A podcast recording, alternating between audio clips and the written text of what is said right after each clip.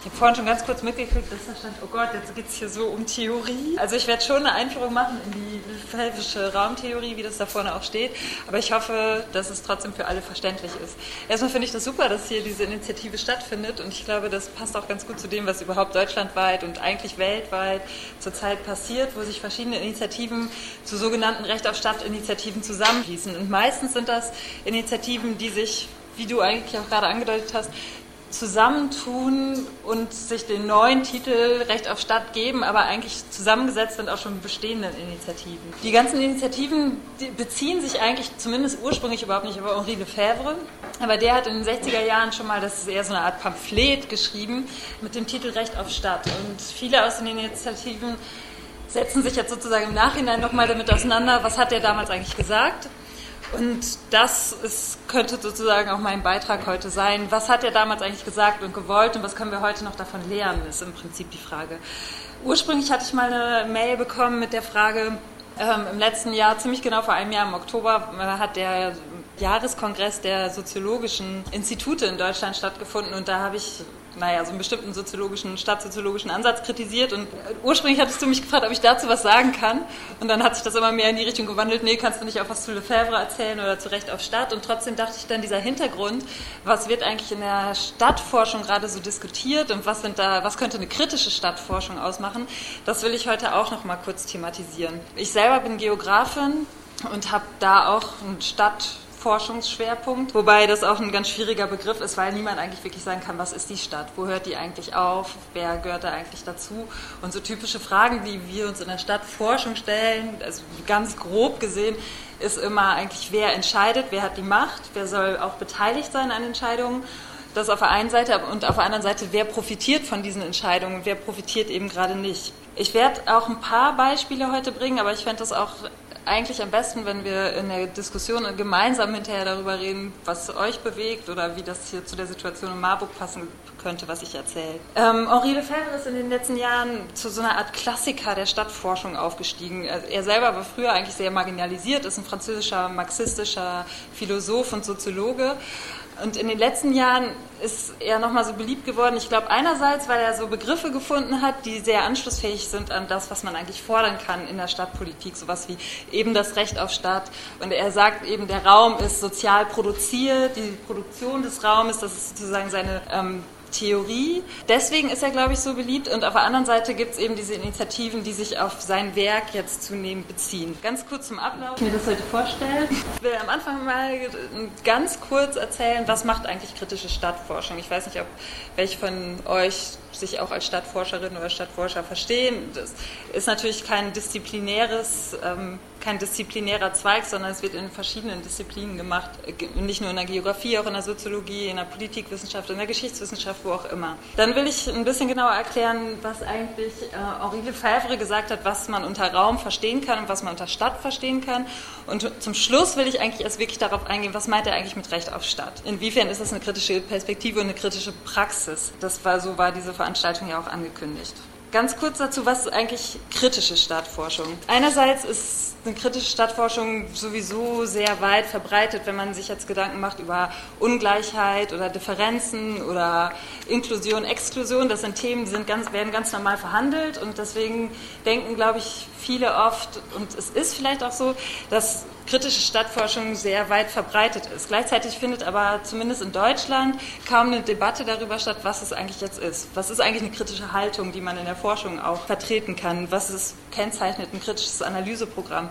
Und ich finde dieses Zitat von Rahel Jeggi und Thilo Wäsche ziemlich eingängig, sagt aber auch ziemlich viel. Die sagen nämlich, dass Kritik letztendlich nichts anderes ist als die Annahme, dass gesellschaftliche Werte, Praktiken und Institutionen nicht so sein müssen, wie sie sind. das impliziert letztendlich zwei Thesen oder zwei Fragen. Das eine ist, wie kommt es denn, dass es gerade genau so ist, wie es jetzt gerade ist? Und die andere Frage auch, wie könnte es denn anders sein, wenn wir uns das anders vorstellen?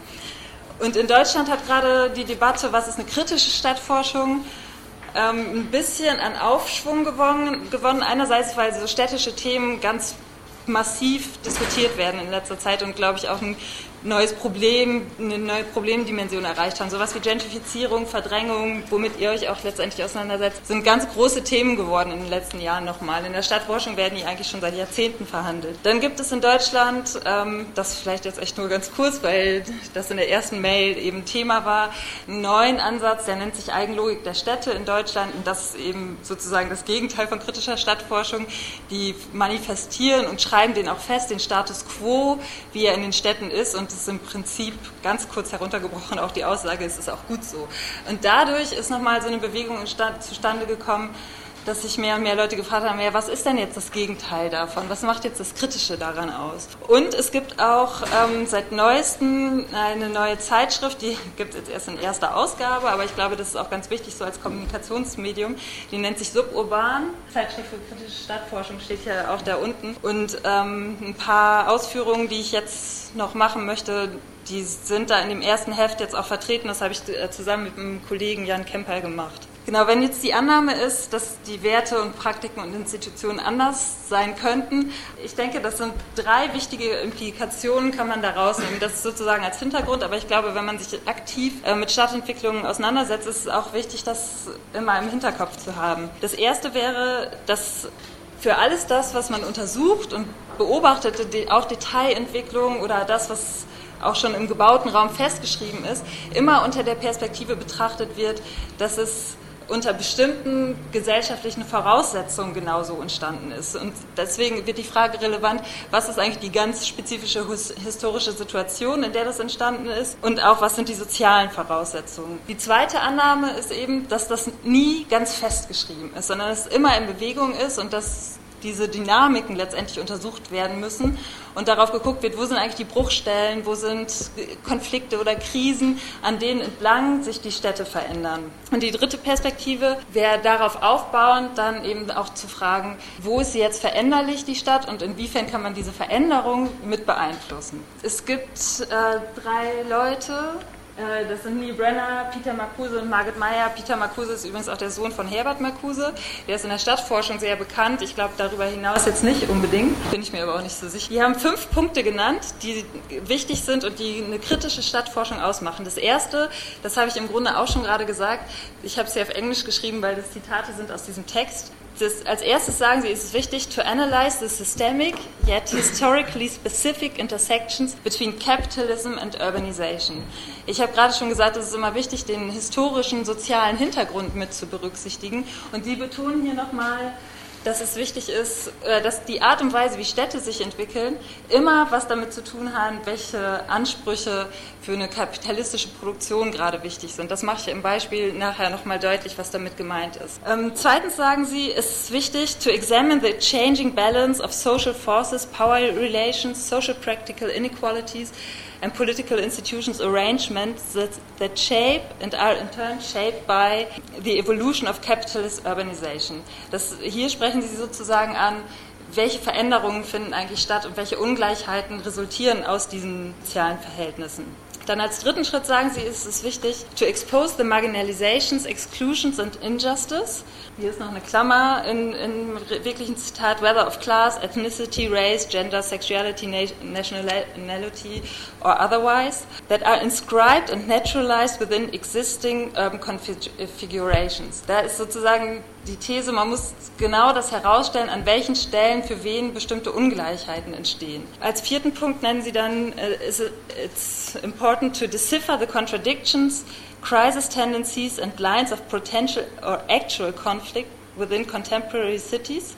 Da geht es wieder darum zu erkennen, wo sind eigentlich die Bruchstellen, an welchen Stellen können wir eigentlich was verändern. Nämlich diese erste Annahme, dass es immer in einem gewissen gesellschaftlichen Kontext stattfindet, impliziert ja auch, dass eine Veränderung nicht willkürlich sein kann, sondern auf diesen Veränderungen letztendlich aufbauen muss. Und als letzten Punkt nennen Sie, äh, dass es wichtig ist, to demarcate and to politicize the strategically essential possibilities for more progressive, socially just, emancipatory and sustainable formations of urban life. Was sind sozusagen die alternativen Vorstellen, die Utopien sozusagen, die wir versuchen, uns schon mal vorzustellen und an wo können wir sozusagen schon versuchen, näher an diese heranzukommen. Daraus folgt meiner Meinung nach oder unserer Meinung nach, das haben wir in diesem Text noch ein bisschen weiter ausgeführt, dass man sich nochmal über den Stellenwert des Stadtbegriffs auch deutlich werden muss. Wir hatten das vorhin in einem kurzen Gespräch auch schon, wenn man sich jetzt hier auseinandersetzt mit einer bestimmten Entwicklung in Marburg, soll man sich dann mit der Stadt Marburg auseinandersetzen, kann man die Stadt Marburg überhaupt als Stadt verstehen, im Vergleich zur Stadtforschung, die so dominiert ist von irgendwelchen Prozessen in New York oder Berlin oder Hamburg oder Frankfurt, die da ähm, beschrieben werden. Und ich würde da immer sagen, dieser Stadtbegriff selber ist so schwammig, man kann gar nicht sagen, wo hört sie auf, wo hört sie an. Soll man sagen, ab 20.000 Einwohnern ist es eine Stadt, ab 100.000, ab 200.000? Und ich glaube, man muss eher aushalten, dass man das nicht klären kann. Und im Gegensatz dazu vielleicht eher sich inspirieren lassen könnte und sollte von dem, was eigentlich als städtisches Thema debattiert wird. Und das muss man nicht an einem bestimmten Stadtbegriff festmachen. Dann zweitens ist wichtig, dass man eben dieses äh, Verhältnis von Raum und Stadt und Gesellschaft genau thematisiert, weil die These, zumindest unter kritischen Stadtforschern, weit verbreitet ist und auch versucht wird, immer wieder aufzuzeigen, ist, dass so wie die Stadt funktioniert, wie der Raum gebaut ist, aber auch welche Vorstellungen wir uns davon machen oder wie das niedergeschrieben ist in irgendwelchen städtischen Programmen, immer was damit zu tun hat, in welcher Gesellschaft wir gerade leben. Ja, die letzte Frage soll man dann überhaupt noch über eine Besonderheit des Städtischen reden?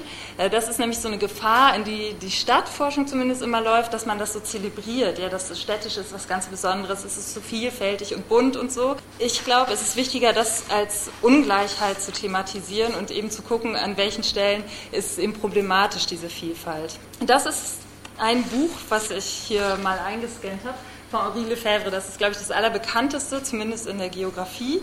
Das heißt The Production of Space. Und das ist sozusagen die Raumtheorie äh, von Lefebvre, die er in diesem Buch aufzeigt. Und als erstes, das habe ich gedacht, an drei Zitaten möchte ich mal ganz kurz einen Einblick da reingeben, was sagt er eigentlich. Und das erste Zitat passt eigentlich total gut. Äh, das, da steht Social Space is a social product. Und genau diesen, ach nee, doch das ist noch das nächste Zitat. Das nächste Zitat, was ich habe, das kann ich eigentlich auch schon mal anwerfen ist das, every society produces a space, its own space. Das steht auf diesem Flyer auch drauf. Jede Gesellschaft produziert ihren eigenen Raum. Der erste Satz sagt also, und das denkt man, glaube ich, oft, wenn man nicht Geografin ist oder sich nicht damit auseinandergesetzt hat, dass der Raum so was Statisches ist. Da ist was fixiert. Und das ist einfach so da. Irgendwie Gott gegeben, naturalistisch. Dieses Buch hat er selber 1974 auf Französisch geschrieben, 1991 ist es auf Englisch rausgekommen, auf Deutsch gibt es das auch bis heute nicht. Und da hat er zum ersten Mal geschrieben, dass auch dieser Raum letztendlich ein Ergebnis ist von gesellschaftlichen Prozessen und dass deswegen eigentlich die gesellschaftlichen Prozesse die sind, die wir untersuchen müssen und nicht der Raum selbst. Da gibt es auch ein weiteres berühmtes Zitat in diesem Buch, das heißt From Things in Space to the Actual Production of Space. Also wir untersuchen nicht unbedingt die Dinge, was ist da, sondern wir untersuchen eher, wie kommt es dazu, dass das da ist. Und der zweite, dieses zweite Zitat, Every Society produces its space, its own space, ist das, was ich vorhin schon gesagt habe, dass so wie der Raum gerade produziert wird, diese aktuellen Raumproduktionsprozesse stehen eben für eine gewisse gesellschaftliche Formation. Kreis, den ich hier hingemalt habe, das sind drei Raumebenen, die er unterscheidet. Das macht er einerseits deswegen, um wegzukommen von diesem ganz materialistischen Raumverständnis, was ist eigentlich im Raum da, das nimmt er aber noch auf. Das nennt er den wahrgenommenen Raum. Das ist sozusagen tatsächlich das, was man wahrnehmen kann. Was für Gebäude stehen da, aber auch was, für Menschen können sich wo versammeln. Auf der anderen Seite spielt aber auch für den Raum und wie der sich entwickeln kann eine große Rolle, wie der konzipiert ist. Das ist der konzipierte Raum. Damit meint er alles das, was bewusst über den Raum gesagt wird und teilweise auch gezielt versucht wird zu prägen. Das ist zum Beispiel in Stadtentwicklungsprogrammen so festgeschrieben oder in Karten oder in Flächennutzungsplänen. Und das letzte ist der sogenannte gelebte Raum. Da versucht Lefebvre in dieser Dimension einzufangen, was eigentlich so ganz subjektiv empfunden wird über den Raum. Also welche Ängste man hat oder welche Erinnerungen man damit verbindet. Und das ist einerseits wie ich gerade schon angedeutet habe, dient es dazu, daran zu erinnern, dass es eben nicht nur das materiell Fixierte ist, aber auf der anderen Seite ist so eine, das auch eine ganz typische Bewegung, die Lefebvre immer wieder macht. Er sucht nämlich eigentlich für alles, worüber er redet, so eine Dreiheit herauszubekommen. Vor allen Dingen mit dem Ziel, eben nicht in so einer starren Fixiertheit zu denken, dass alles immer aufgebrochen wird, auch von was anderem. Und deswegen sucht er immer nach dem dritten Begriff, um eben diese Dynamiken, von denen ich vorhin schon gesagt habe, dass die wichtig sind zu denken, dass, um die sozusagen in den Griff zu bekommen und nicht zu vergessen, dass diese Dynamik ähm, untersucht werden müssten. Und ein drittes Zitat, was ich mitgebracht habe, da geht es jetzt schon um die Stadt. Hier steht, City and urban reality are related to use value. Exchange value and the generalization of commodities by industrializations tend to destroy it by subordinating the city and urban reality. Was das hier heißt, also hier sind so verschiedene Begriffe. Hier ist von Gebrauchswert und Tauschwert die Rede. Das sind natürlich typisch marxistische Begriffe. Und er sagt, dass die Stadt eigentlich dazu da sein sollte, einen Gebrauchswert für die städtische Bevölkerung zu erzeugen und zu bieten. Und die städtische Bevölkerung sollte diesen Gebrauchswert auch immer ihren Bedürfnissen nach erzeugen können. Was aber faktisch passiert, ist, dass die Stadt zu so einem reinen Tauschwert wird. Also es geht nur noch um vermarktbare Produkte, um eine inszenierbare neue Shopping Mall oder Parkplatz oder was, du hast mir vorhin mehrere Beispiele genannt, äh, Hotels, die dazu da sind, nur den Tauschwert dieses, dieses städtischen Lebens hervorzukehren. Und was er hier nämlich auch sagt, ist, dass die Stadt, das eigentlich Städtische dem untergeordnet ist. Und das ist eine ganz wichtige Perspektive bei Lefebvre. Wenn er nämlich von dem Städtischen redet, dann redet er eigentlich von etwas, was so gar nicht mehr da ist oder was dauerhaft unterdrückt wird. Und das ist, wurzelt auch in dem Text oder in, den, in der Zeit, wo er diesen Text so recht auf Stadt geschrieben hat, den hat er nämlich 1968 geschrieben und da waren ja bekanntermaßen diese studentischen Bewegungen.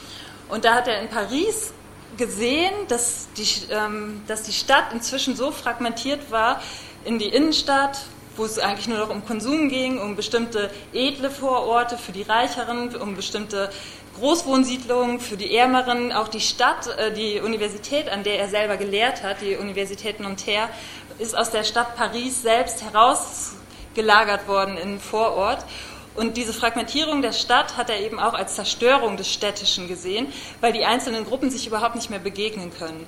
Und im Mai 68 hat er dann erkannt, dass alle wieder in die Stadt zurück sind und allein, dass sie sich da begegnet sind, das hat erzeugt, dass sie sich, dass sie ins Gespräch gekommen sind und irgendwie bewusst geworden sind, in was für Situationen sie eigentlich leben und dass das ein mobilisierendes Moment ist. Und deswegen ist dieses Recht auf Stadt für ihn auch immer ein Recht auf sozusagen ein kollektives, eine kollektive Begegnungen, aus denen eine breite Mobilisierung heraus entstehen kann. Das ist vielleicht ganz wichtig äh, nochmal zu verstehen. Also es ist natürlich auch ein bisschen zu stark verallgemeinert, weil es damals auch Ungerechtigkeiten gab, aber in den 60er Jahren gab es ja die gesättigte Wohlstandsgesellschaft. Das ist auch das Bild, was Lefebvre immer von seiner Gesellschaft hatte alle hatten einen Job, alle hatten ein Dach über dem Kopf, die einen natürlich vielleicht ein besseres oder die anderen ein schlechteres, aber die Leute waren sozusagen so gesättigt und passiv und haben überhaupt nicht mehr sich darüber Gedanken gemacht, was sie eigentlich wirklich in ihrem Leben wollen. Sie haben nur noch funktioniert wie Maschinen, sind morgens mit der U-Bahn in die Fabriken gekarrt worden, haben dort gearbeitet, abends wieder zurück, dann haben sie sogar ein vorgefertigtes Freizeitprogramm vorgefunden. Und das ist das, was er letztendlich kritisiert hat mit diesem Recht, also mit dem Recht auf Stadt hat er es kritisiert, dass alles so standardisiert ist und letztendlich passiv geworden ist. Das ist auch die große Herausforderung für heute, wenn man sich darüber Gedanken machen möchte, was man mit Lefebvre heute noch anfangen kann.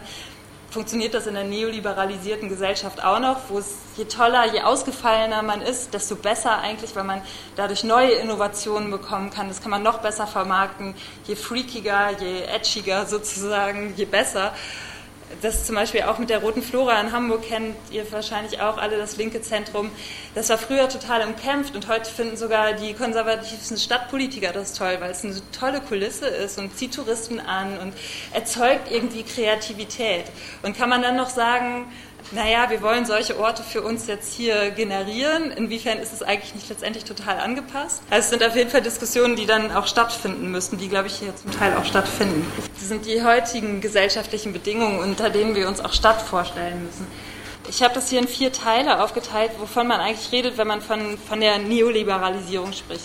Also im Vergleich zu dieser gesättigten Wohlstandsgesellschaft, die auch durch einen Planstaat quasi durchorganisiert wurde, wo sind jetzt die Industrieareale und wie wird produziert, alles in Massenproduktion und die Lohnarbeiter sozusagen müssen nur die Möglichkeit haben, diese Konsumgüter auch kaufen zu können, ist das politökonomische Regime heutzutage das einer flexibilisierten Akkumulation. Dahinter steckt eben, dass flexibilisierte Arbeitsprozesse, aber auch Konsummuster sind, wo was ich vorhin schon angedeutet habe, je unterschiedlicher, desto besser, desto mehr Produkte kann man auch ab, aber absetzen, weil man ja immer eher das Neueste haben will sozusagen. Und das wurde ja aber auch politisch gefördert durch die Liberalisierung der Märkte, durch Deregulierungsprozesse und so weiter. Das soziale Versprechen, was dahinter steckt, das ist der sogenannte Trickle-Down-Effekt. Das hat der Chefberater von Ronald Reagan geprägt, diesen Begriff. Dahinter steckt die Idee, dass wenn es den Reichen sozusagen gut geht oder bestimmten Leuten gut geht in der Gesellschaft, dann trickelt das down und sickert nieder zu allen anderen in der Gesellschaft auch. Die haben ja dann auch ihre Arbeitsplätze und können sich auf die Art und Weise versorgen. Das ist dann nicht mehr so durch den Staat einfach durchgeplant, sondern basiert letztendlich dann auf einer persönlichen Initiative und mit einer Entscheidung hängt das zusammen, ob man daran jetzt teilhaben will oder nicht. Und die Leute, die sich entscheiden, ich will daran nicht teilhaben, die sind sozusagen selbst schuld. Der dritte Punkt dann, die Bewohner, was müssen die eigentlich nur machen? Die müssen selbstverantwortlich zusehen, dass sie daran teilhaben können und eben selbst unternehmerisch und vorschauend agieren. Und Städte werden dabei letztendlich nur noch zu attraktiven Standorten mit einem guten Wirtschaftsklima. Gutes Wirtschaftsklima heißt ja letztendlich, es gibt dann große Unternehmen oder wichtige Unternehmen, von denen dann dieser Trickle-Down-Effekt ausgehen kann. Was Städte aber dann nicht sind, so zum Beispiel im Vergleich zu den Debatten, die in den 70er Jahren stattgefunden haben, dass es ähm, Orte der kollektiven Versorgung sind, dass man allein aufgrund der Masse ja den Vorteil hat, dass man alles gemeinsam nutzen könnte zum Beispiel. Ich überlege gerade, wie detailliert ich jetzt darauf eingehen soll weil ich aus dieser Perspektive oder aus dieser Raumtheorie, die ich ja jetzt in groben Zügen nur dargestellt habe, resultieren vor allen Dingen bestimmte Fragen, mit denen man sich heute noch auseinandersetzen könnte und sollte und die, glaube ich, auch immer hilfreich sind, um sich darüber bewusst zu werden, von was für einer Situation reden wir jetzt eigentlich. Weil es ist ja nochmal was anderes, einfach zu gucken, was, was kann ich sehen oder erkennen oder wer, wer sind die Personen, die hier gerade den Diskurs bestimmen ist es, glaube ich, also diese drei, diese drei räumlichen Dimensionen helfen nochmal dabei, genauer zu überlegen, was findet hier eigentlich statt. Die, die, kann man sozusagen sich ganz genau mal überlegen, was sehen wir eigentlich im wahrgenommenen Raum oder im konzipierten Raum, das mache ich gleich am Beispiel nochmal deutlich. Die zweite Frage wäre, die daraus resultiert, was sind die Ursachen dafür, dass es genauso passiert? Das dritte, das ist sozusagen dieser Block, das ist auch immer eine wichtige Frage, die man sich zumindest aus einer kritischen Perspektive stellen muss. Wo sind jetzt die Bruchstellen? Wo sind die Stellen, an denen wir jetzt ansetzen können und erstmal kleine Veränderungen erzeugen können? Ich dachte, ich kann das, kann das mal am Beispiel des Schanzenviertels in Hamburg darstellen. Das ist das, was ich in meiner Doktorarbeit unter anderem untersucht habe. Das ist ein Stadtplan von Hamburg. Und das Schanzenviertel liegt hier westlich der Binnenalster. Ich weiß nicht, vielleicht waren eine, einige schon mal in Hamburg und haben ein Bild davon. Das ist ähm, der Stadtteil hier, der so rot umrandet ist, in der Mitte. Und was wir hier sehen können, also wie man das sich jetzt zum Beispiel aufschlüsseln kann, ist, das ist das Schanzenviertel eigentlich in der wahrgenommenen Dimension. Auf der einen Seite ist das Schanzenviertel heute bekannt als so ein Konsum- und Szenequartier. Das hier war früher sogar mal so eine kleine Stichstraße, da haben nur Autos geparkt und das wurde dann durch so ein Sanierungsprogramm zu so einer großen Piazza, wird das genannt, auch in Hamburg, wo ein Platz entstanden ist, wo ganz viele Cafés draußen ihre Sitzbänke und so weiter haben und es ist sozusagen, zu so einem Konsumort umgebaut worden. Und interessanterweise ist es direkt gegenüber der Roten Flora. Und da könnte man jetzt meinen, das ist eigentlich so ein Ort, an dem jetzt so Konflikte entstehen. Auf der einen Seite die kaffeesaufenden Touristen sozusagen. Der, die Piazza wird in Hamburg auch der Galao-Strich genannt. Galao ist der äh, portugiesische Name für Milchkaffee und es gibt einfach in Hamburg ganz viele Portugiesen. Und da wird dann Galao getrunken, das ist sozusagen der Galao-Strich und auf der anderen Seite ist die rote Flora. Und führt das nicht zu Konflikten? Natürlich gibt es in in der Flora immer wieder Protestaktionen dagegen, aber letztendlich ist zeigt sich ziemlich deutlich ab, dass es eigentlich nur noch ein Faktor, der das noch attraktiver macht, noch ein bisschen aufregender sozusagen, dann auf der anderen Seite zu sitzen und den Galau. Die Fotos haben hier irgendwie nicht so eine richtig gute Qualität, aber es macht vielleicht mit. Und das, also das Schanzenviertel in den meisten Straßen sieht es eigentlich so aus. Es ist so ein Altbaubesatz, relativ kleine Straßen mit viel Wohnungen. Wie wird der Raum konzipiert? Das ist jetzt gar nicht so wichtig, wie man muss es nicht im Detail erkennen, aber das hier sind die Sanierungsgebiete dargestellt. Es gab drei verschiedene Sanierungsgebiete in dem Quartier, mit denen versucht wurde, nicht nur versucht wurde, es wurde auch gemacht, wurden die Altbauten eben erneuert und saniert, mit staatlichen Geldern unterstützt. Das kennt ihr wahrscheinlich hier in Marburg auch, dass es sowas gibt, dass es also staatliche Gelder gibt, um die Fassaden zu sanieren, aber auch um die Badezimmer neu zu machen oder überhaupt Badezimmer einzubauen. Es gibt es ja in manchen Altbauten auch immer noch nicht oder gab es damals auch noch nicht. Und interessanterweise wurde erst 2008 daraus ein richtiger Stadtteil gemacht. Und meine These dazu ist auf jeden Fall, dass, wie man in diesem, also in der Zeit, wo es noch Sanierungsgebiete gab, war das Schanzenviertel eigentlich formal administrativ in drei Stadtteile aufgeteilt und sogar in drei Stadtbezirke in Hamburg. Und die haben aber sehr gut zusammengearbeitet, haben die immer gesagt. Und als das alles vorbei war, 2008, kommen sie plötzlich auf die, äh, die Idee, wir brauchen einen eigenen Stadtteil, der heißt Sternschanze. Und meine These dazu ist auf jeden Fall, dass dadurch, dass die Sternschanze jetzt ein eigener Stadtteil ist und auch in allen Statistiken und allen Berichten über die Stadt auftaucht, viel besser vermarktet werden kann. Also nötig ist es überhaupt nicht. Und das ist sozusagen das, was im Schanzenviertel passiert ist.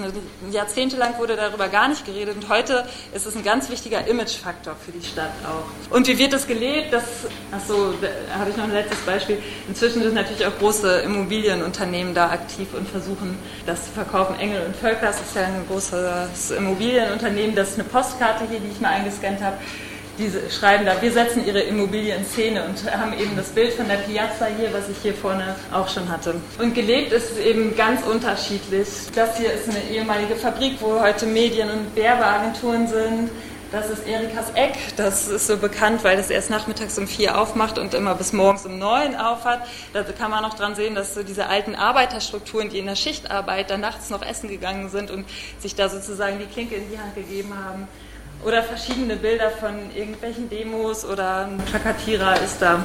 Und was ich da jetzt gezeigt habe, also jetzt wäre eigentlich nochmal interessant zu gucken, wie hängen diese unterschiedlichen Ebenen miteinander zusammen. Ich habe das gerade schon angedeutet, dass wenn man den Stadtteil neu konzipiert, also neu darstellt und eben zu so einem eigenen Stadtteil macht, wie das jetzt hier im Schanzenviertel passiert ist, da gibt es ja aber unterschiedlichste Varianten. Das verändert auch das, was im gelebten Raum sozusagen gedacht werden kann und möglich ist, aber auch was im wahrgenommenen Raum wirklich passiert dass die alten Fabriken jetzt saniert wurden. Das hat zum Beispiel mehr ermöglicht, dass eine neue lokale Ökonomie, eine eher wissensorientierte lokale Ökonomie dort entstanden ist. Und um diese Wechselwirkung geht es eigentlich. Was ich jetzt aber bisher nur erzählt habe, ist sozusagen, was ist bis jetzt passiert. Die Frage wäre aber, inwiefern können wir das eigentlich interpretieren und was wäre jetzt genau die Alternative?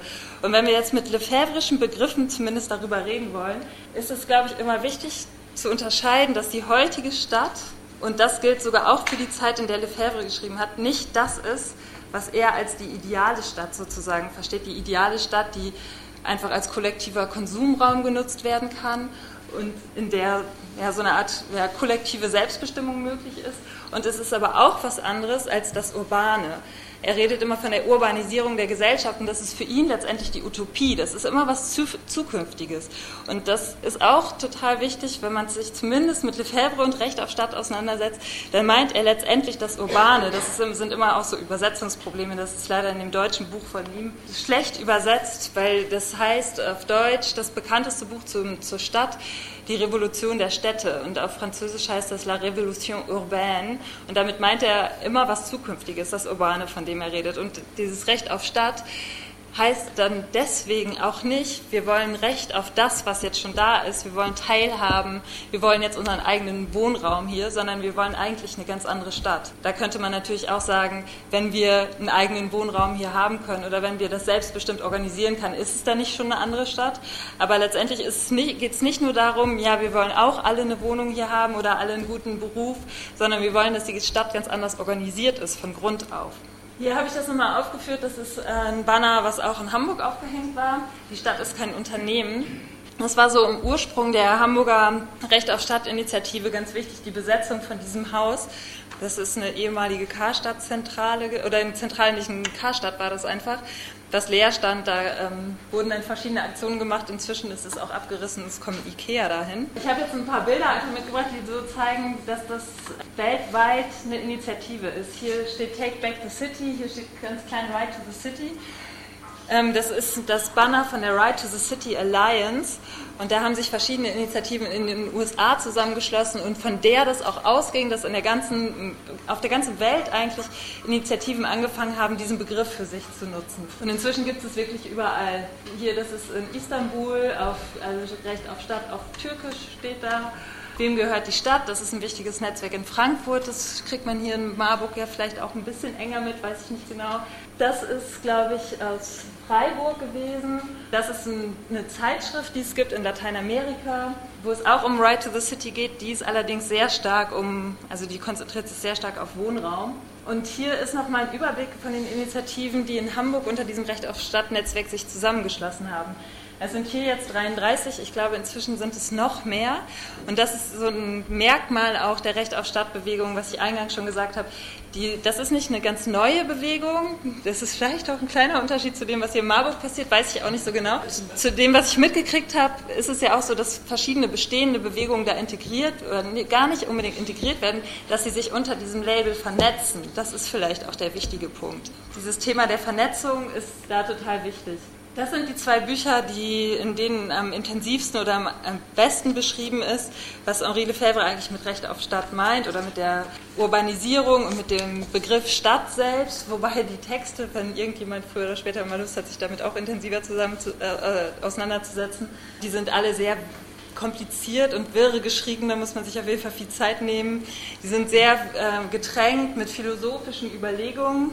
Gerade dieses englische Buch ist letztendlich eine Sammlung von verschiedenen einzelnen Texten, die zu seinem Stadtbegriff gehen. Und hier schreibt er in dem Buch Die Revolution der Städte, wie gesagt, ist eine Übersetzung, die heutzutage sehr stark kritisiert wird. Das ist schon 72 auf Deutsch erschienen. Da steht unter anderem drin, überall und mitten in der bürokratisch gelenkten Konsumgesellschaft wächst die verstädterte Gesellschaft heran. Da kann man nochmal ablesen, dass er die, die verstädterte oder die urbanisierte Gesellschaft als etwas Zukünftiges sieht, was sich unterscheidet von der ja, fadistischen, top-down geplanten Stadt der 60er Jahre, die er dann irgendwann für sich bürokratisch gelenkte Konsumgesellschaft genannt hat. Aber er sagt auch, die Bühne ist dafür noch nicht aufgebaut. Das ist etwas, wofür wir immer noch kämpfen müssen, dass sich das andere eben durchsetzt. Und das andere ist genau das. Das ist sozusagen, finde ich, beste äh, Definition vom Urbanen, die Lefebvre mal so auf den Punkt bringt. Da steht, it's a mental and a social form, that of simultaneity of gathering, of convergence, of encounter, or rather encounters. It's a quality born from quantities, spaces, objects, products. It's a difference, or rather an ensemble of differences. Das könnte man jetzt wahrscheinlich ziemlich lange auseinandernehmen. Ich will vielleicht nur mal auf das Wichtigste hinweisen. Hier spricht er auch sowas an, was man unter vage, unter dem wahrgenommenen Raum fassen könnte. Was ist eigentlich da? Das ist auch die Grundvoraussetzung dafür, wie man sich eigentlich letztendlich treffen kann und begegnen kann. Gibt es zum Beispiel öffentliche Plätze, an denen man nicht konsumieren muss oder werden die zunehmend zugebaut von Shopping Malls oder sowas? Aber das, das, das Zentrum von dem Ganzen, von der Definition des Urbanen ist eigentlich, dass es eine ganz bestimmte Form des Zusammenlebens ist. Und die nennt er dieses Gathering, Convergence, Encounter, was man als Begegnung beschreiben kann. Ungeplante, spontane Begegnungen im städtischen Raum. Und deswegen hat er auch das Städtische dafür genommen, weil er das selber in den 60er Jahren so erlebt hat wo unterschiedlichste Leute zusammenkommen und im Dialog erstmal sozusagen Bewusstsein dafür entwickeln können, was läuft hier eigentlich falsch. Und deswegen nennt er das Ganze auch das Städtische. Und ich würde immer auch Wert darauf legen, zu sagen, das muss nicht immer nur in Städten passieren, das kann auch auf dem Land passieren. Es gibt jetzt manchmal so Debatten, kann es auch ein Right to the Rural oder sowas geben. Und ich glaube, das ist gar nicht so der Punkt. Es geht eher Recht auf Kollektivität, kann man letztendlich dazu sagen, und auf Selbstverwaltung. In diesem Buch ist äh, unter anderem der Text Right to the City auch auf Englisch abgedruckt. Das sind vielleicht so 15 Seiten oder so, ein ziemliches Pamphlet. Und ich habe hier einfach nochmal zwei Zitate rausgebracht, die nochmal verdeutlichen, was meint er eigentlich jetzt, wenn er von, von der Stadt redet. Hier steht, was erschafft die Stadt? Nichts. Sie zentralisiert. Und dennoch, sie erschafft alles. Nichts existiert ohne Austausch, ohne Annäherung, ohne Nähe, ohne Beziehungsgefüge also. Sie schafft eine, die urbane Situation, in der unterschiedliche Dinge zueinander finden und nicht länger getrennt existieren. Das ist eigentlich nochmal eine Wiederholung von dem, was, was ich gerade gesagt habe. Ihm geht es immer darum, man muss einfach nur zusammenkommen und dann hat er so einen ganz positiven, starken Glauben daran und dann verändert sich auch was. Es gibt ein Buch von Rob Shields über Henri Lefebvre und das Buch selber ist jetzt gar nicht unbedingt eines der besten über Lefebvre, aber es hat einen super Titel, der eigentlich alles ausdrückt, was Lefebvre so bewegt hat. Das heißt nämlich einfach Lefebvre, Love and Struggle. Er war wirklich ein ganz starker kritischer, der, äh, großer Kritiker der Gesellschaft, aber hatte auch immer, dieses Love drückt auch ganz viel aus, weil er immer ganz positiv gedacht hat, dass man das auch alles verändern kann und man muss sich sozusagen nur zusammenschließen und dann passiert das schon. Was das Recht auf Stadt jetzt im engeren Sinne nochmal sagt, ist eben, dass es um soziale statt individuelle Bedürfnisse geht. Also es geht nicht darum, dass jeder Einzelne sein individuelles Bedürfnis nach Wohnen, nach guter Arbeit und so weiter erfüllen kann, sondern es geht darum, es ist sozusagen ein soziales Recht also ein Recht auf Gemeinschaftlichkeit. Und die individuellen Bedürfnisse sind bei ihm, bei diesem, was er Recht auf Stadt nennt, überhaupt nicht wichtig. Alles auch vor dem Hintergrund, dass er sozusagen in dieser gesättigten Wohlstandsgesellschaft gelebt hat, wo das eigentlich quasi gesichert war. Guter Wohnraum für alle. Und insofern ist es auch nicht ein Recht, was man irgendwie gesetzlich verankern, äh, verankern kann. Das gibt es tatsächlich sogar auch in Brasilien. Ist das Recht auf Stadt, gibt es ein Gesetz sozusagen, ähm, was so heißt. Aber da geht es wirklich tatsächlich darum, dass dass alle einen guten Wohnraum haben sollen. Das ist also etwas, was man sich eher nimmt und was man nicht vom Staat und durch den Gesetzgeber bekommen kann, das Recht sozusagen. Und dann ist hier ein weiteres Zitat, das habe ich auch nochmal aufgeführt, weil es so bekannt ist und eigentlich in allen diesen Recht auf Stadt-Initiativen und Texten auch immer wieder genannt wird. Ich habe es jetzt selber übersetzt. Äh, das Recht auf Stadt ist wie ein Hilferuf und ein Anspruch. Also auf Englisch steht da like a cry and a demand. Und das spricht auch an, dass es so ganz unterschiedliche Leute sind, die dahinter stecken, die sozusagen das Recht auf Stadt einfordern. Cry von denen, die, das, die dieser Dinge wirklich bedürfen, die ihre Lebenssituation da verbessern können, aber auch ein Demand, also ein Anspruch von Personen, die gesättigt sind von ihrem Wohlstand sozusagen, aber total passiv gemacht, keine Möglichkeit haben, sich selbst zu bestimmen, die Kreativität auszuleben. Und diese Personen sind auch sozusagen marginalisierte oder wie Lefebvre das nennen würde, entfremdet. Jetzt bin ich auch, das glaube ich, genau, das ist schon die im Prinzip letzte Folie. Ich habe hier was eingescannt mal, was David Harvey aufgemalt hat in einer Lecture, wo ich war.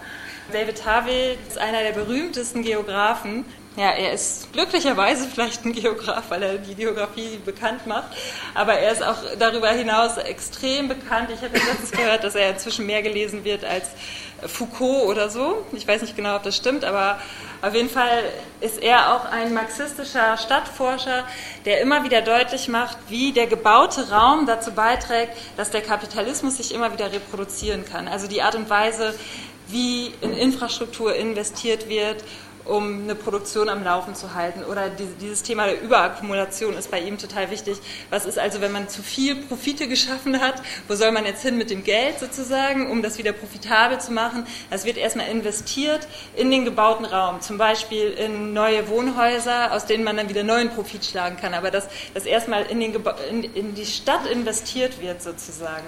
Und äh, diese Zeichnung hat er gemacht. Die finde ich eigentlich ziemlich gut, um auch als Hilfsmittel zu nutzen. Das basiert letztendlich auf einer Interpretation von einer Fußnote im Kapital von Marx, dass all diese Ebenen eine ganz wichtige Rolle spielen für Veränderungen.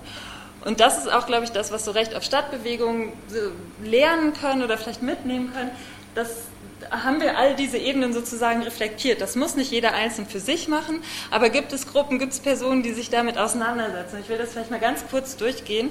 Ganz oben steht Technology. Da geht es um die technologische und organisatorischen Formen der Produktion, also sozusagen die, die technische Basis der kapitalistischen Produktion um die Beziehung zur Natur. Wie wird Natur verstanden, ausgebeutet oder genutzt oder produktiv gemacht? Dann geht es um die sozialen Beziehungen zwischen den Menschen, also inwiefern ist Austausch möglich, wer ist daran beteiligt oder wer auch nicht. Dann geht es um mentale Konzeptionen der Welt sozusagen. Ähm, da geht es darum, was für Vorstellungen haben wir eigentlich davon, wie die Welt funktioniert, aber auch wie sie anders funktionieren könnte. Das können tatsächliches Wissen sein, können aber auch bestimmte Glaubensgemeinschaften oder so sein, die auf jeden Fall eine Rolle dafür spielen, wie sich Dinge verändern können. Dann die eigentliche Produktion und die Arbeitsprozesse im, im engeren Sinne, die sich alle, das heißen wahrscheinlich diese Striche, die er da so hingemalt hat, in, im alltäglichen Leben widerspiegeln. Also wie wir zur Arbeit gehen, was wir dort tun, wie wir Briefe vom Gesetzgeber bekommen oder was auch immer, wie sich das dort alltäglich für jeden zeigt und äh, durch welche institutionellen äh, Arrangements, also welche Organisationen und Institutionen halten das eigentlich aufrecht. Das ist sozusagen ein Hinweis wie man anfangen kann oder wie man weitermachen kann. Zusammenfassend möchte ich noch mal eine ganz kurze Überlegung dazu anstellen, was ist jetzt nun das Recht auf Stadt? Vielleicht haben einige jetzt gehofft, so jetzt kommt das Aha-Erlebnis und wir wissen jetzt ganz genau, wie wir in den nächsten Wochen Marburg verändern können. Das ist vielleicht nicht so, aber es gibt, glaube ich, trotzdem Hinweise darauf, was man darauf ziehen kann. Und ich glaube, ich habe hier zumindest drei aufgeführt.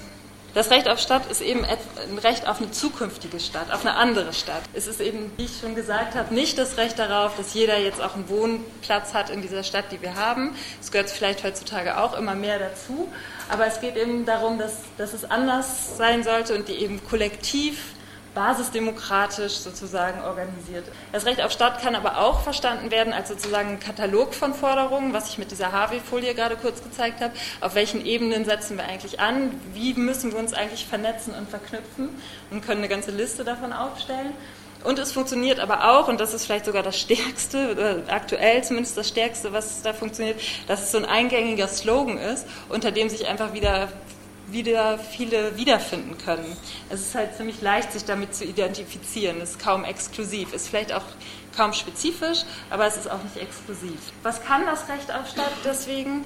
Es kann politisieren, es kann ein Bewusstsein erzeugen und Leute zusammenbringen, es kann unterschiedliche Themen miteinander verbinden und die daraus hervorgehenden Kollektivierungsprozesse unterstützen. Zugleich immer noch die Frage, soll das Recht auf Stadt wirklich für alle gelten? Das ist ja auch immer so ein Spruch.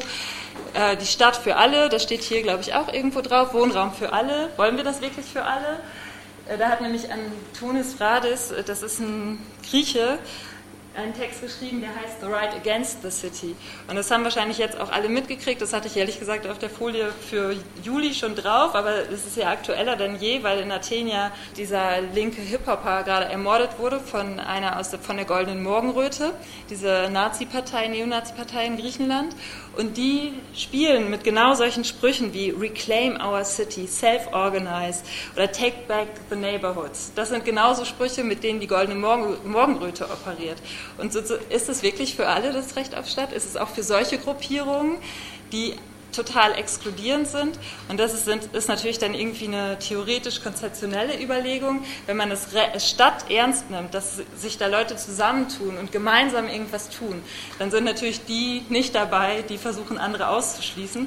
Aber trotzdem ist das, wenn man immer die Forderung, jetzt ist für alle los wird, eine schwierige Frage, wo muss man vielleicht auch selber nochmal Grenzen ziehen. Das war es jetzt von meiner Seite. Ich hoffe, ich glaube, ich habe auch lang genug geredet. Ne? Okay, vielen Dank.